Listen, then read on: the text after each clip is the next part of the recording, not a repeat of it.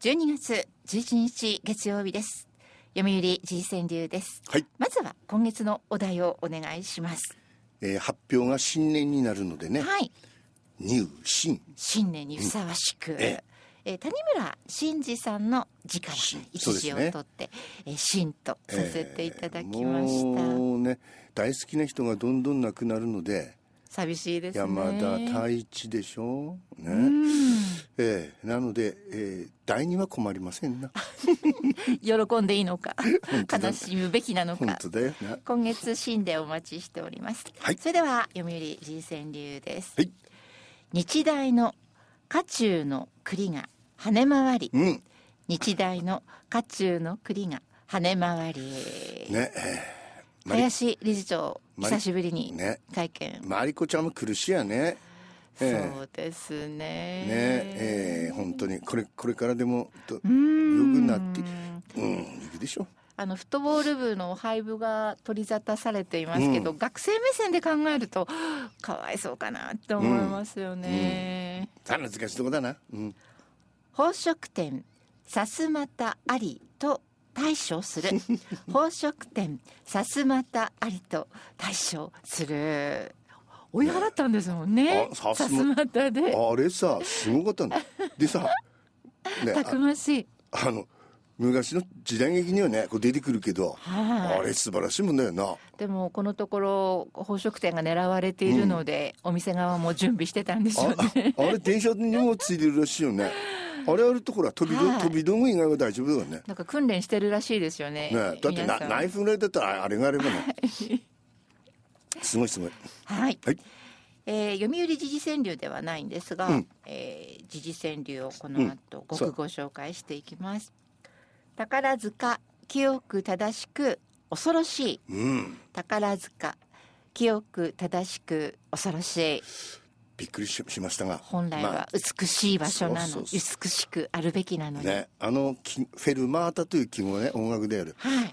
ああれがその彼女らのその一人を取り巻いているというね先輩が、はああだからフェルマータも恐ろしい記号だったと、い、なんかそういう土壌が宝塚にはあったのまあ、かなと思うと、考えてみればあるべな、うん。女のその、ううん。ん、汚れなき紅白を見る大晦日。うん。汚れなき紅白を見る大晦日。まあそういうことになる。汚れ、ね、まあ、えーまあこれも川柳ですからね。旧ジャニーズがいはないないゼロと。ということでしょうね。昨年はうん。6人、あそうなんだ。はい、うん。うん、昨日まで適材適所だった職。昨日まで適材適所だった職。適材適所も有名になっちゃったからな。本当そうですね。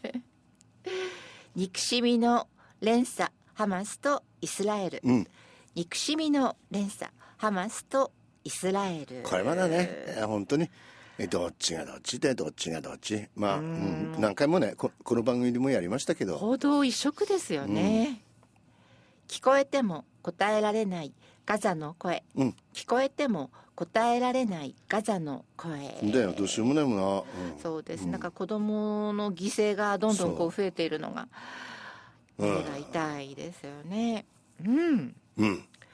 えー続いてもう一句ですね、はい総理には見えないですか秋の風うん総理には見えないですか秋の風ちょっとねとんとんとんちんかんというか鈍鈍いような気がしますよね、うん。これワンキラーさんのいい句ですね。一句でした、ワワンキラさんはい。自然流大好き人間、ね素晴らしいです。はい。読売新聞のこれは地域版に掲載された川柳でした。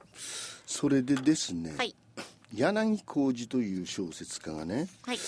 こういうこと書いてるんですよ「花の種」という題でね腰の曲がったウクライナのパサマがね銃を構えたロシアの若い兵士の前に立ちふさがって片手を差し出してこう言ったそうです。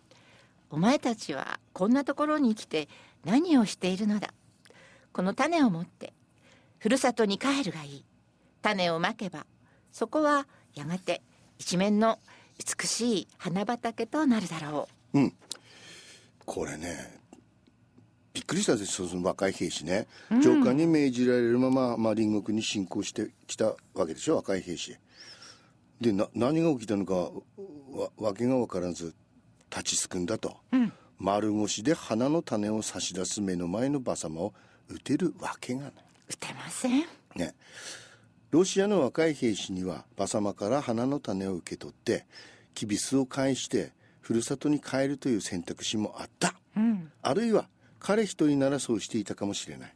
だがロシアの軍隊はそのまま侵攻を続けた、えー国境近くの村の馬様や銃を構えたロシアの若い兵士差し出された花の種がその後どうなったのかは誰も知らない人類が美しかったはずの歴史を失った瞬間であると柳浩二が書いております。はい。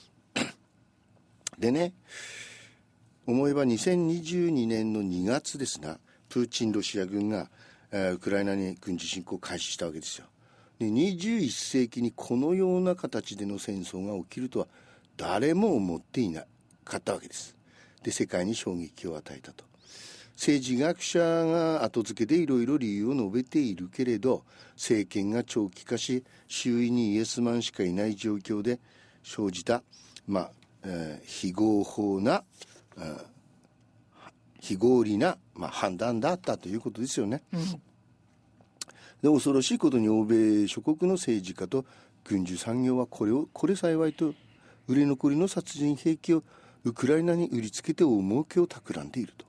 一方ではそういうことなんです、ね。災害便乗型資本主義って言うんですよね、またの名を火事場泥棒。アメリカは国際条約で禁止されているクラスター爆弾やイラクの戦場でアメリカ軍が使用して現地の子どもたちに今も恐るべき放射性障害をはあおこおこ放射性障害がねを生じさせている。劣化ウラン弾をねウクライナに提供して在庫一掃処分をするつもりらしい。クラスター爆弾禁止条約に批准しているイギリスは、まあ、形だけにせよ反対の意思表示を行ったが日本政府のコメントはいつまでたっても聞こえてこない。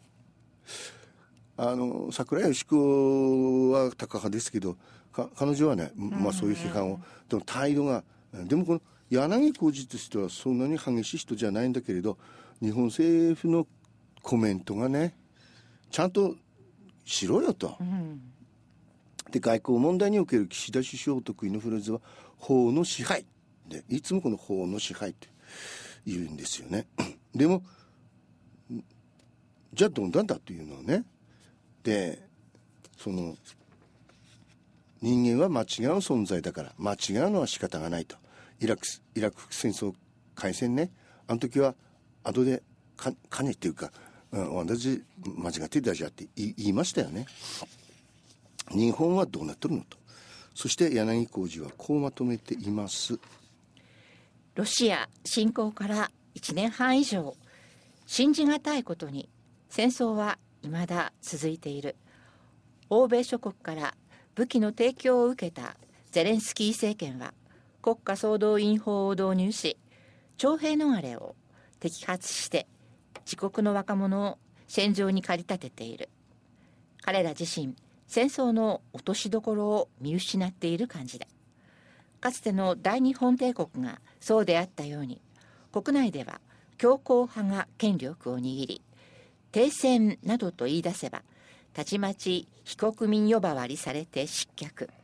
亡命を余儀なくされる状況なのだろう。犠牲になるのはいつも若者の命である。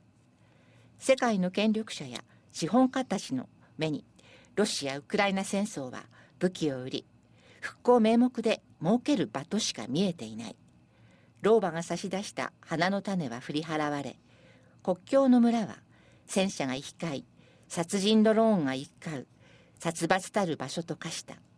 だがそれでもなお花の種は戦車のキャタピラについた土に混じりあるいは倒れた若い兵士の服のポケットに入ってどこか見知らぬ場所に運ばれ大地に落ちてそこで発芽する。